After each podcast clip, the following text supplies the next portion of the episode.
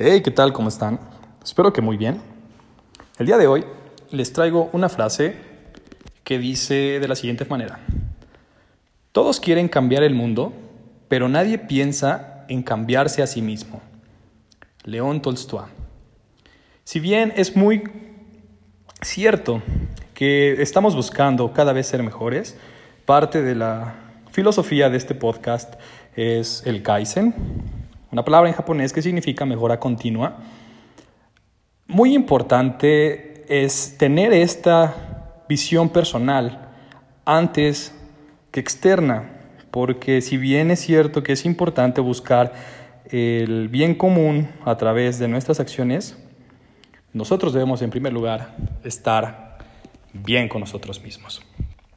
De modo que de esta forma podamos transmitir eso que queremos llegar a conseguir con los demás. ¿Cuál es su opinión al respecto? ¿Ustedes quieren cambiar al mundo y están haciendo el juicio sobre sí mismos? ¿O piensan que ustedes han cambiado suficiente y que el mundo necesita el cambio que ustedes han logrado? Déjenme sus opiniones en mi Instagram, arroba saulbars19. Me gusta mucho leerlos y también conversar con ustedes acerca de estos temas que son muy enriquecedores para ambas partes.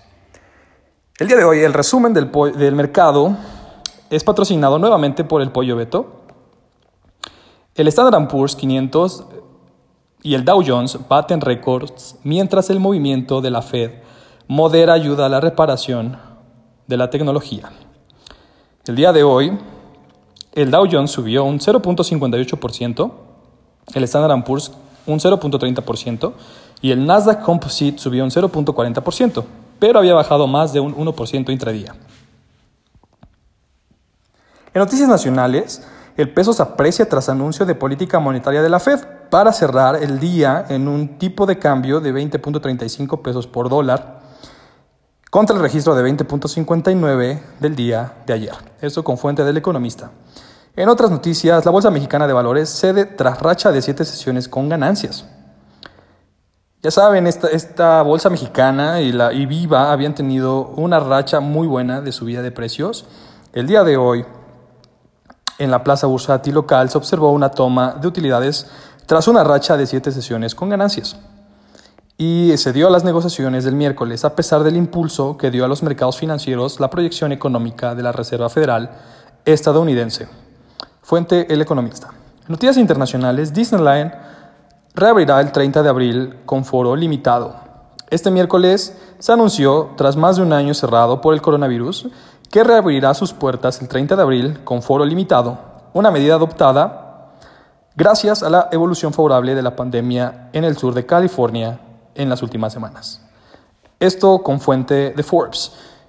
Definitivamente Disney Corporation está teniendo muy buenos resultados, tanto en la nueva plataforma digital de, de Disney Plus, como vaya esta noticia de sus parques nuevamente abiertos va a dar un impulso muy importante a la acción en los siguientes días para tener en cuenta.